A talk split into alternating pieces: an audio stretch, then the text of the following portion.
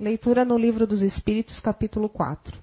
Os laços de família são fortalecidos pela reencarnação e rompidos pela unicidade da existência. A união e a afeição que existem entre parentes são sinais da simpatia anterior que os aproximou. Por isso, diz ao falar de uma pessoa cujo caráter, gostos e inclinações não têm nenhuma semelhança com os de seus parentes, que ela não é da família. Ao dizer-se isso, declara-se uma verdade maior do que se acredita. Deus permite essas encarnações de espíritos antipáticos ou estranhos nas famílias, com o duplo objetivo de servir de prova para uns e de meio de adiantamento para outros. Além disso, os maus melhoram-se pouco a pouco ao contato com os bons e pelos cuidados que recebem. Seu caráter se suaviza, seus costumes se educam, as antipatias se apagam. É assim que se estabelece a união entre as diferentes categorias de espíritos, como se estabelece na Terra entre as raças e os povos. Boa noite a todos. Bem-vindos, né, a essa casa. Então, o tema de hoje, laços espirituais, né, as nossas famílias, né? Temos duas, todos nós. Nós temos a família corporal, que são aquelas que convivem conosco, são aquelas que herdaram para nós nosso tipo sanguíneo, né? Os nossos genes, nossas características físicas. Esses são os nossos parentes da família corporal, digamos assim. E a família espiritual, o que, que seria?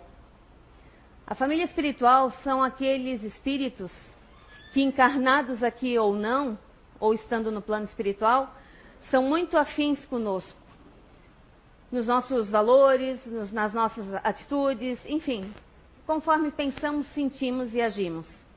Então, nós temos um grupo de família espiritual lá, que torce por nós aqui, que nos visita, que nos ampara, que nos protege. Muitos deles estão aqui conosco, né, no dia a dia, seja no local de trabalho, seja na forma de um amigo, seja como um parente mesmo próximo da família. Então vamos olhar um pouquinho mais a fundo isso. Eu coloquei essa imagem porque é que revela, acho que bem, esse sentido do que eu disse. Dizem que a gente é luz, né, no outro lado. Então, mais ou menos a imagem reflete isso, lógico, cada um com seu brilho particular, né? Podemos ser luz, né, mas Uns iluminam igual uma lâmpada né, de 15 watts, outros, de repente, uma lâmpada de 100 watts. Né? E assim é no dia a dia. Vou dar um exemplo bem trágico para vocês, mas não briguem comigo. Mas um exemplo assim: 60 pessoas dentro de um ônibus, todos da mesma família. Avós, pais, é, né, os filhos, os netos, enfim, até bisnetos ali naquele ônibus. Vão para o evento familiar. Aí acontece um imprevisto, dá um acidente. Morrem os 60 que estavam no ônibus. A família corporal foi-se embora. E a família espiritual vai se formar. Por que se formar? Vão estar todos juntos? Não. Lá, pelas afinidades, como eu falei, pelo que pensam, pelo que sentem, pelo que agem, pelo que vibram, é que vão se afinizar com os demais que estarão lá aguardando. Então, talvez, supondo, um pai, um filho e um primo estejam juntos na mesma região. Outros não. É assim que funciona. Eu fiquei pensando um exemplo para dar para vocês para tentar definir. Aí hoje de manhã estudando me veio essa ideia de, de, diferenciar realmente, porque como entender o que é corporal e o que, o que, e o que é espiritual? É isso. Porque hoje, embora eu tenha uma filha, se nós desencarnarmos juntas, não quer dizer que fica, vamos ficar no mesmo lugar. Não quer dizer que lá vamos ficar juntos, porque é, existe uma lei maior que determina isso, que é a questão da afinidade, que é a questão do nível energético que cada um vibra. Compreendem? Acho que ficou bem claro para distinguir isso, né? Então aqui. Bom, será que não, então acho que era isso mesmo, gente. Desculpa, foi erro meu. A tela estava em branco. Eu sei que vai estar difícil ler aí, mas é uma imagem pronta da internet, então eu leio para vocês, né? Então, pelos laços corporais, a gente vai ter os laços de sangue, que é como eu falei, né? Essa questão do, da, da, do ser família, né? Pai e mãe gerando filhos que vão gerar netos, enfim. E essas relações, elas são muito frágeis. Né? Elas são frágeis como a matéria, ou seja, às vezes dá um conflitozinho ali, é, mata uma pessoa viva, né? Nunca mais, né? Nem no próximo Natal, nem no próximo Ano Novo, é? Nunca mais, eu quero te ver na frente.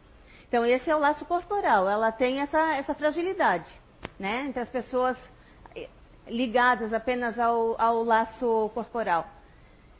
E ela realmente pode se extinguir com o tempo. Tentei imaginar assim um exemplo, como assim? De repente uma mãe que se envolve com uma mulher que se envolve com um rapaz, engravida, de repente, daí de repente ele desencarna, enfim, acaba, né? Aí ela vai gerar outra família, de repente muito jovem, vai gerar outra família, outros, né? Vai fazer um outro. Acho que eu entendi dessa maneira.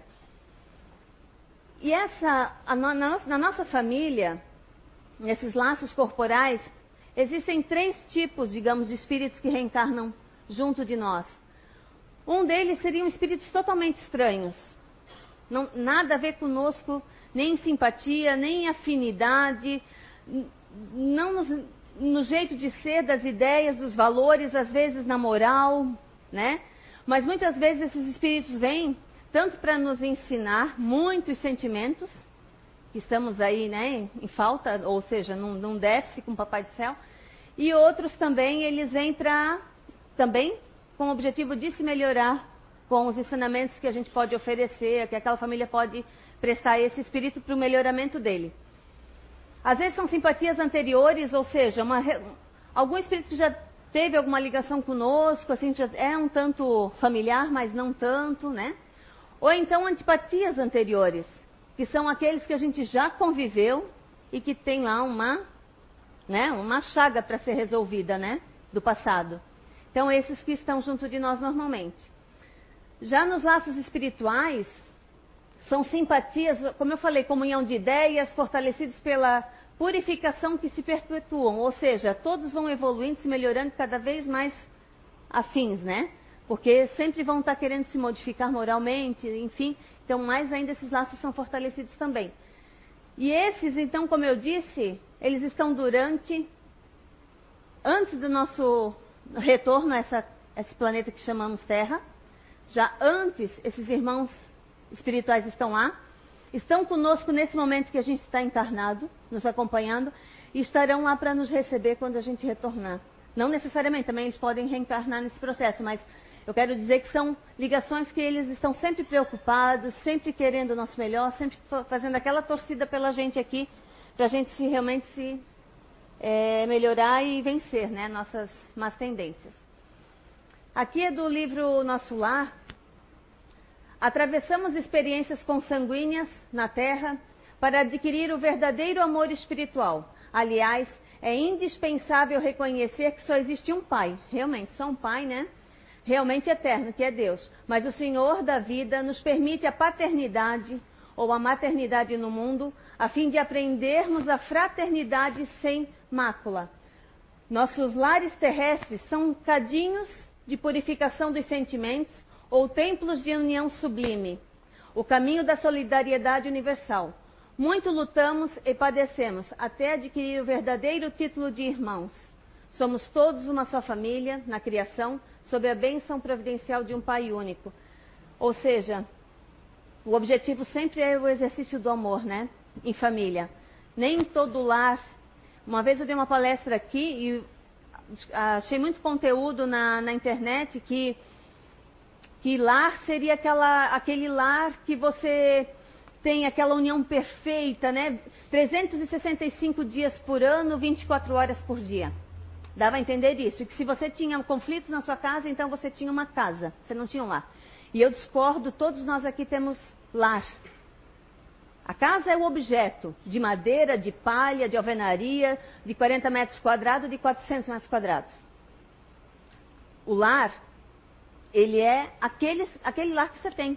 Pode ser kitnet, lá pode ser debaixo da ponte, mas é aquele convívio familiar. O lar é isso ali. É o pai e a mãe, é a mãe e a filha só, é, é isso, né? É é a avó junto, o avô junto, isso é o lar, né? E não importa que tenham conflitos, porque quem aqui não tem conflitos em casa? Então ninguém aposta que ninguém teria, pelo conceito da internet, uma, um lar, teria apenas uma casa. E o conflito faz parte, faz parte do nosso lar, porque é aí que a gente pode, ó, um cadinho de purificação dos sentimentos, né? Cada encarnação, cada experiência nova ali, a gente vai melhorando esses sentimentos, amenizando aquelas chagas do passado, se alguns ali são nossos devedores ou, no, ou nós somos, né, os devedores daqueles que estão convivendo conosco.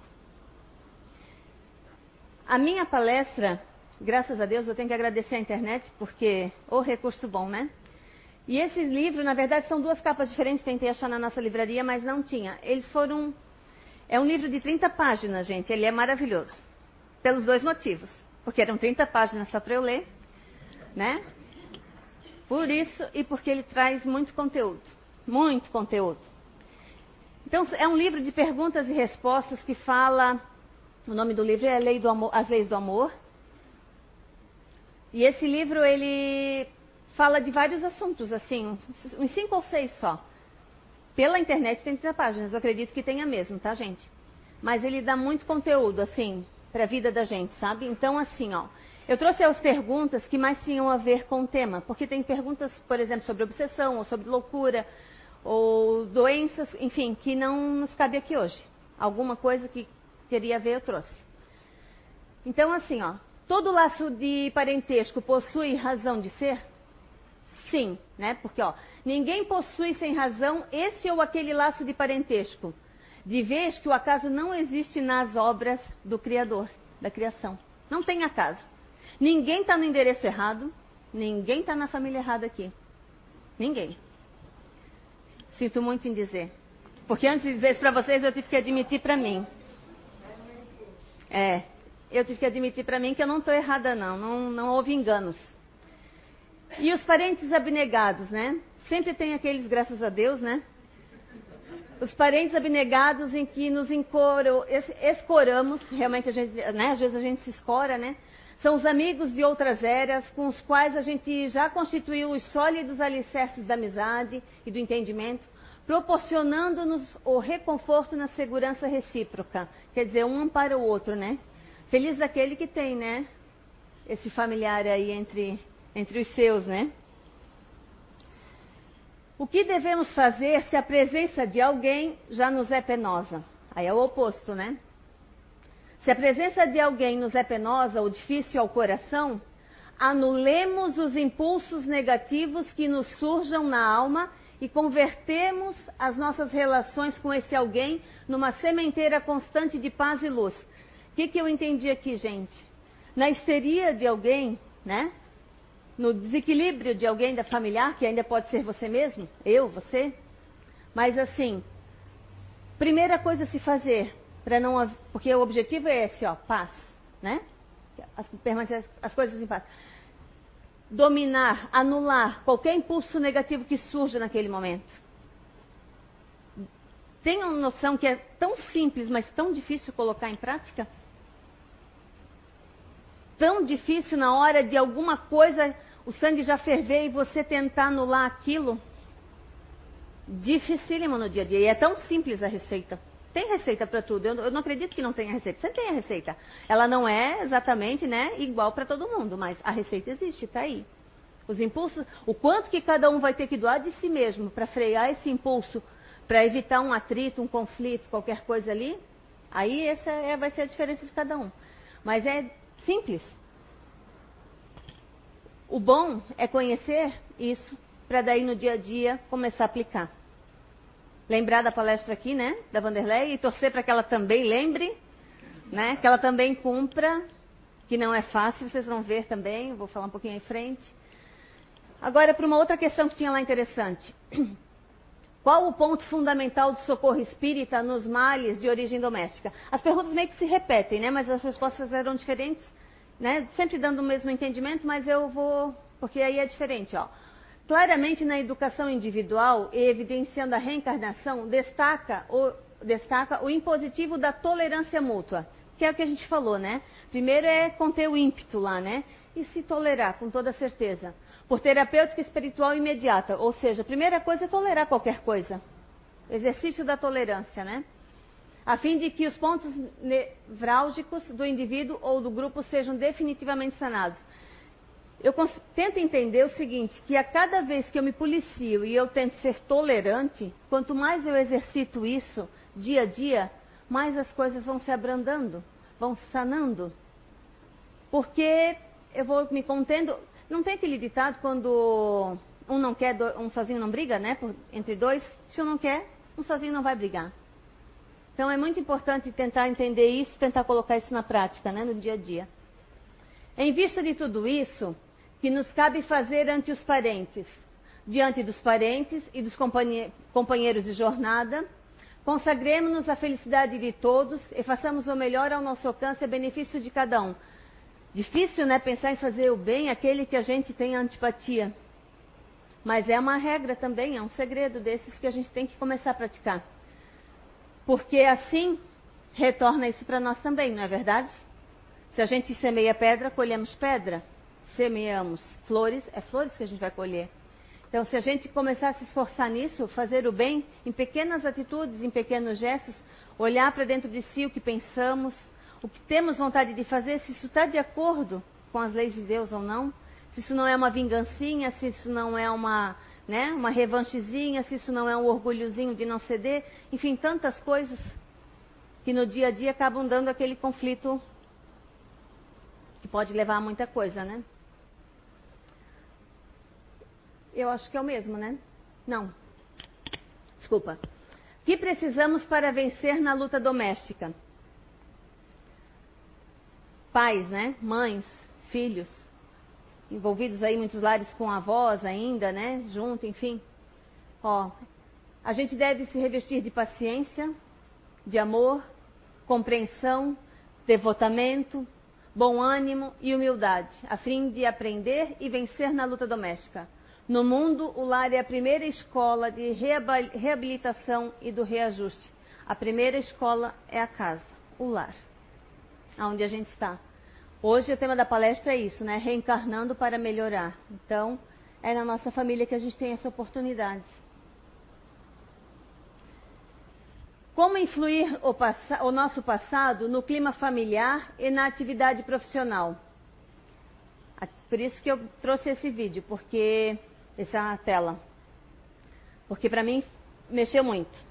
Vocês vão entender por quê. Como influir o nosso passado no clima familiar e na atividade profissional? Cada elo de simpatia ou cada sombra de desafeto que surpreendemos na família ou na atividade profissional são forças do passado a nos pedirem mais amplas afirmações de trabalho na vitória do bem. Eu tenho a minha família, que né, todos têm a sua, mas enfim, eu tenho a minha. E aí ainda eu tenho um comércio e eu trabalho com a família. Então, mais ainda, eu fico pensando, não sei, o que temos para cumprir ali, né? Hoje somos a minha mãe, temos um cunhado, quatro irmãs juntas. Deixa eu só conferir se é quatro. Quatro. Temos algum resgate ali, né? Alguma coisa cumprido passado. Não é fácil. É, minha mãe acho que teme o desencarne dela porque não sabe o que pode surgir depois. Porque ainda há um respeito, né? Não, até parece que eu estou assim criando um monstro, né, na minha família, mas não é isso não. Mas as diferenças pegam e não é fácil não. Quem trabalha com família sabe o quanto é difícil, quem já experienciou isso. Mas a gente está 10 anos juntos. E eu acho que mais do que qualquer um deles, a responsabilidade lá é minha. Por estar aqui dentro, por conhecer tudo isso. E é isso que. E não é à toa que esse tema veio, né, para minha palestra de hoje. É porque eu preciso me preparar. Faz muito tempo, não sei se faz um ano ou dois, que eu estava aqui também numa palestra de final de ano, como hoje, assim, né? Final de ano que eu quero dizer dezembro. E eu temia pelo ano que ia começar. Eu estava apreensiva para o ano que ia começar. E Daí eu pensei, bom, bobagem, porque o que tiver que vir vai vir e o que tiver que ser vai ser. Olha, foram dois anos bem difíceis os últimos para mim. Porém, estou em pé ainda, né? Estou de pé. Mas não é fácil não, gente. Mas não é nada impossível também. É só dominar uma coisinha que se chama orgulho, que está dentro de nós e é muito, muito sutil assim nas suas perversidades, sabe? Então, aos que trabalham com família também, né? Um bom 2007 aí de muita luta, como eu, espero, a vencer os, os conflitos que ainda temos que, né? É, sanar. Isso aqui eu coloquei também porque num desequilíbrio de um conflito, o que que surge? Mágoa, ressentimento, desespero, atrito, irritação, não é? Então vamos ler a pergunta. Existe uma patologia da alma? Sim, né? Ele responde. Mágoas é uma patologia, uma doença da alma. A mágoa, o ressentimento, o desespero, os atritos, a irritação entristecem, entretecem crises do pensamento. Ou seja, você entra em convulsão, né? nesse meio tempo ali. Estabelecendo lesões mentais que culminam em processos patológicos, daí vem para o corpo físico depois. Né? Para algum lugar tem que sair, toda essa energia negativa vem para o corpo físico. No corpo e na alma, quando não se convertem de pronto em pábulo da loucura e a sombra da morte. O que, que eu entendo o final ali? Que quando ainda não deixa a pessoa fora de si totalmente, ou quando ela ainda não acaba com a própria vida ou a vida de alguém. Né? Então são coisas que a gente sabe. Alguém explicou para alguém o que é mágoa, todo mundo é como se nascesse sabendo, né? Não é verdade? Oh, o que você está sentindo é mágoa. Ninguém te disse isso, você mesmo reconhece em si, né? Então, então aí, aí, é interessante a gente sempre estar fazendo essa análise. Poxa, eu estou magoado, isso não é bom. Vi lá na CIU que isso não é legal. Tem que trabalhar. Né? Deixar de lado, esquecer, passar por cima, não querer ter razão, cuidar com o ponto de vista. Ponto de vista é orgulho, que eu estava falando antes. Desespero. Enfim, tudo isso que nos assola aí todos os dias e que a gente tem que combater. Não deixar crescer isso dentro da gente.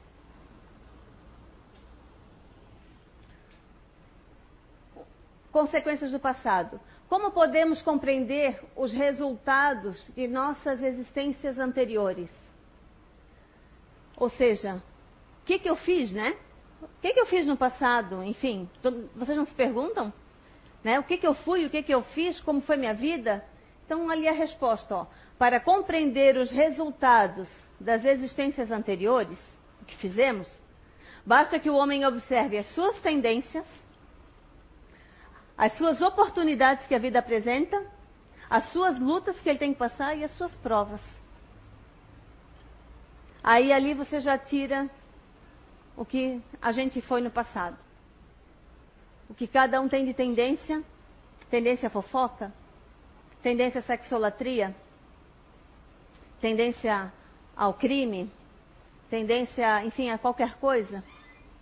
É isso que a, as nossas oportunidades, né? Está florindo oportunidades para nós? Ou está escasso o negócio? Às vezes, como eu falei, também o escasso é por conta de que nessa vida, né, tá, tem aquele plano, né? Não vai lhe abrir muitas portas, porque senão você se perde mais ainda do que já se perdeu na outra. Então, meia hora de palestra só? É, é porque é um tema bem complexo, né? Mas eu não posso deixar de falar duas coisinhas que eu anotei aqui, então, antes de começar a expor um vídeo que eu quero. Hoje, o que eu vejo com relação a, primeiramente, a relacionamento afetivo, é que há uma grande busca por beleza, por poder e por dinheiro, não é? Alguém na, no meu meio que incentiva a minha filha a procurar um homem rico, né, para se relacionar. E eu falo bem oposto, que não traz felicidade. Quem busca por beleza, poder, dinheiro em alguma relação, vai viver uma relação corporal ali, um laço corporal nessa encarnação. não vai viver um laço espiritual. Porque beleza, poder e dinheiro é matéria. E matéria se rompe, se acaba. Então, muitos males que a gente vive hoje é porque tá já começou errado buscando isso daí na vida. Então, para quem é pai aqui, conversa com seus filhos, né? Porque eu busco conversar com a minha. Já tenho o título de chata, ela já me chama de. Ela vem de novo, já sei, e ela realmente sabe, da boca para fora, mas ela sabe. Eu digo da boca para fora porque ainda nem sempre está colocando em prática, né? Porque eu também não coloco, não posso cobrar também tanto.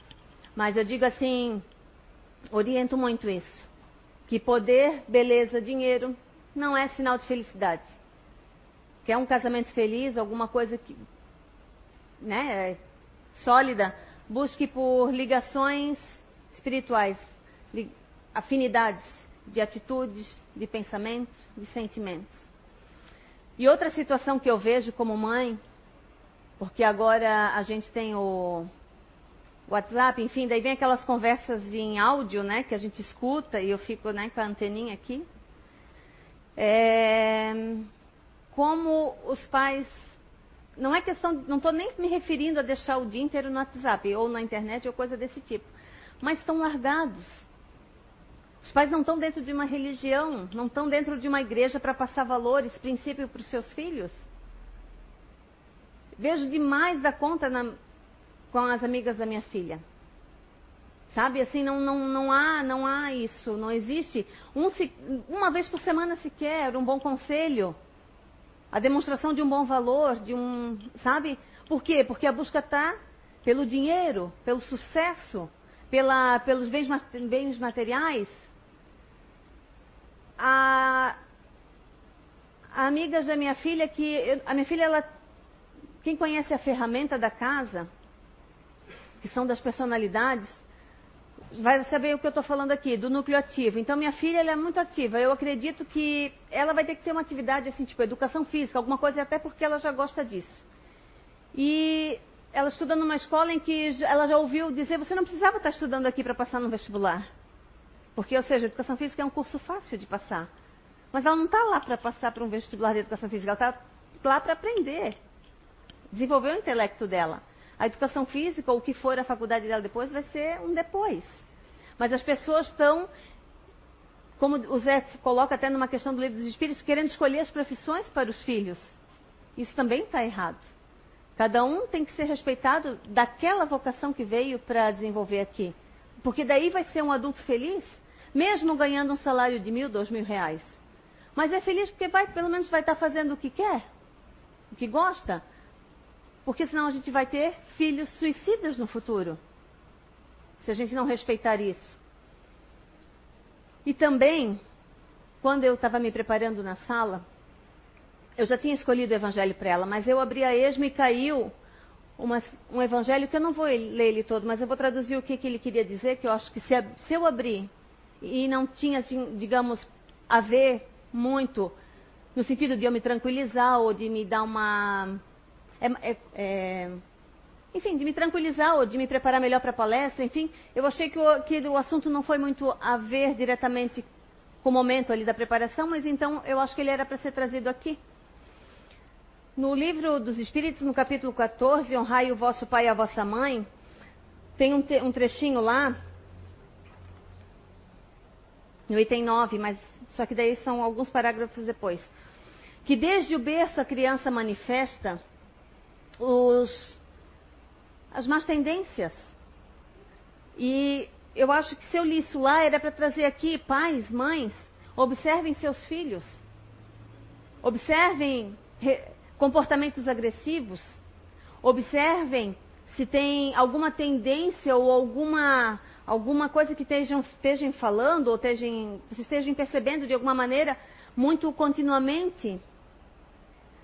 Vou dar um exemplo, eu sei que a minha filha está presente aqui hoje, mas ela sabe o quanto eu bato de frente com ela com a questão da anorexia.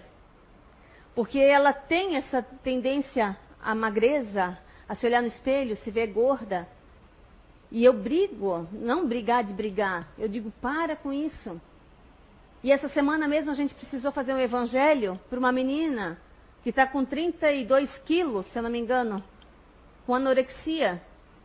Então, são, são coisinhas que os filhos vão apresentando, ou muito agressivo, ou muito, é, tipo assim, sem ânimo, digamos, de repente, que você, não, você tem que puxar ele para atividade.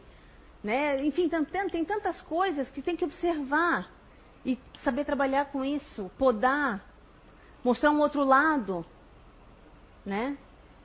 Acho que é, era isso. Então, as crianças já vêm demonstrando, porque a gente está falando de laços de família. E os pais têm grande responsabilidade. A gente, pai e mãe, influencia os filhos, sim. Vou dar um outro exemplo. Minha filha está aí também de prova. Eu gosto daquelas músicas, daqueles, sabe aqueles, é, não sei se são chilenos, aqueles que vão vendem os CDzinhos na rua, que tocam aquelas flautinhas, né? E eu compro dois, três, quatro, cinco quando eu vejo eles. E eu boto essas músicas no carro, é só o que tem agora tocando.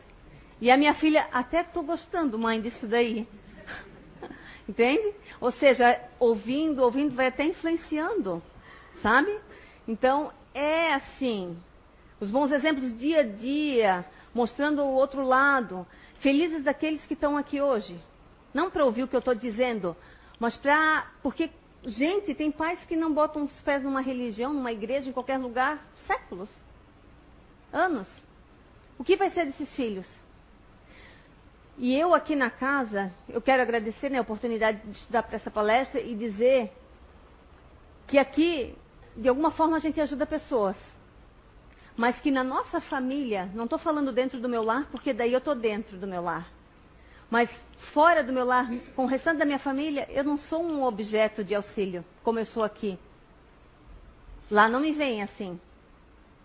Compreendem? Tenho a, na outra semana que passou, não, 15 dias atrás, foi um final de semana punk, como eu chamei, né? Eu quase rodei com o carro. Eu presenciei um, um edema de glote de uma colega de curso. Mas antes disso, minha mãe também tinha passado mal e duas sobrinhas minhas sofreram um acidente na 101. Foi um final de semana bem agitado para a família. Mas eu tenho uma sobrinha dessas que eu queria muito ajudar. Mas não é o momento. Por isso que agora eu vou botar essa música. Eu vou primeiro can não cantar, né? Porque eu não tenho voz para isso. Mas é uma música linda. E vocês vão conhecer a história dessa música depois, porque eu vou botar o vídeo. Vocês já devem ter ouvido, ela foi, é, pelo menos, composta no, em janeiro de 2015. É do Vitor e Léo. E eu vou ler, o que eu, assim, vamos ler junto ali, e depois eu vou dizer o que, que eu quero dizer para vocês com a história da minha sobrinha ali. Há momentos inevitáveis que o coração da gente pede resposta. É nessa hora que a gente diz que não entende a vida e chora. Se a gente soubesse o quanto merece cada um, o que cada um tem, a gente nada pediria, simplesmente o bem faria para merecer o bem. Eu, que sempre tive o que dizer, hoje ouço em silêncio, levei tempo para entender que só o tempo, apenas o tempo, nos ensina a viver. Então eu sei que para essa minha sobrinha, só o tempo vai ensiná-la a viver. Quando ela estiver pronta, ou quando ela estiver aberta para o auxílio, aí eu vou estar tá lá. Entendem? Então a gente nem sempre. Fiz conversa fraterna há um tempo atrás, com vários jovens aí eu já fiz, que usam né, os êxtases da vida na, nas baladas. A gente aqui não condena nada, a gente só pergunta, e agora? O que você quer da sua vida? Quer continuar? Porque também tem livre-arbítrio. Se Deus deu, né? Quem somos nós para coibir qualquer coisa? Então, o que você quer da sua vida? Eu quero, quero parar. Vi que não é felicidade. Então tá bom. E aí? Então, como eu digo, a gente ajuda tantas pessoas de repente, acho que ajuda, né? Mas, ou pelo menos escuta, mas dentro da nossa casa a gente não consegue o mesmo. Isso dá uma frustração muito grande. E é isso que eu venho trabalhando em mim que só o tempo nos ensina a viver. Então, se, nos, se ensina-me a viver, vai ensinar qualquer um, a vocês e aos da minha família também. Então, eu vou precisar ter tolerância, respeitar e amar. Vou ver se eu consigo pôr o vídeo aqui. Eu vou mostrar um vídeo que é como o Vitor. Porque o que vai falar esse vídeo? Eu achei interessante. Eu não sei se ele é espírita ou não. Mas primeiro, a gente que acredita né, na mediunidade, nos espíritos elevados, a questão da inspiração da música, a questão do sonho que ele teve com o familiar, que vocês vão ver, como isso foi forte. É um laço espiritual, é um exemplo de laço espiritual, porque, os, como eu falei, os espíritos que nos querem bem, que têm um laço afetivo conosco, eles nos, eles nos procuram, né? E, e a mensagem mesmo da música, sabe? O que ele quis dizer, enfim. Vocês vão gostar, eu acho. Eu, pelo menos, gostei, então divido com vocês. Janeiro de 2015, eu estava em férias. Eu estava em casa, de pijama, por conta de, de inspiração. Aí fui dormir umas três horas da manhã, um pouco mais cedo do que eu de costume. Eu tive um sonho que era, estava numa casinha bem simples, chegou uma senhora que eu jamais vi, e ela com os dentes gastos assim, mas muito simpática, me chamou pelo nome, falou, Vitor, vem cá que ele chegou. Aí eu olhei para ela, falei, quem? Ela falou, vem cá. Me levantei, fui até a porta onde ela estava, ela já tinha sumido. Quando eu olhei nessa salinha simples que tinha nessa casinha, entrou meu avô. E com aquele terno dele simples, que ele sempre usou, entrou de braços abertos e eu disse para ele que eu não acreditava. Eu não acredito que eu estou te vendo de novo. Aí eu abracei e sentia o corpo magro dele, as costelas do meu avô, aquele calor. Me acordei abraçando ele, meio com um sorriso no rosto assim. Muito inspirado, emocionado, o que nem sempre significa que vai virar música, mas existe um sentimento dentro de quem, dentro do meu dom, o dom de compor, que eu acho que outros compositores também têm, mas é o sentimento de saber que vem uma música, você não sabe nem qual, nem o que. Às vezes acontece isso, você sabe que está vindo. Aí eu levantei, fui tomar um café, porque eu já sabia que viria, eu ia estar à disposição daquilo, mesmo tendo dormido um pouquinho. Se eu fui deitar às três, ali era umas quatro e meia da manhã. Aí sentei com o violão, e a primeira coisa que veio tão naturalmente quanto eu jamais poderia prever ou, ou pensar foi um blues. Eu tenho uma ligação muito profunda com o blues há muitos anos. Sou um grande fã de John Lee Hooker, B.B. King, Steve Ray Vaughan. E aí eu vi que estava fluindo aquilo e a emoção estava em torno de tudo que o avô da gente nos ensinou, a mim e ao Léo. Tanta coisa que ele passou. Uma delas foi o silêncio. Fala mais por nós do que qualquer palavra. Daí que veio o refrão. E a outra veio das próprias vivências da gente em torno de requisições. Acho que principalmente o mundo hoje nunca foi tão girou tão em torno de requerer. As pessoas estão sempre requerendo, elas estão pouco donativas, estão doando pouco, requerendo demais. E a ideia dos carentes, nós carentes, é de requerer. Esquecendo da lei de doação. Doar vem primeiro, depois você recebe em dobro. Então, se a gente soubesse o quanto merece o que cada um tem, a gente nada pediria, simplesmente o bem faria para merecer o bem. E isso é momentos. É isso, gente, por hoje. Obrigada.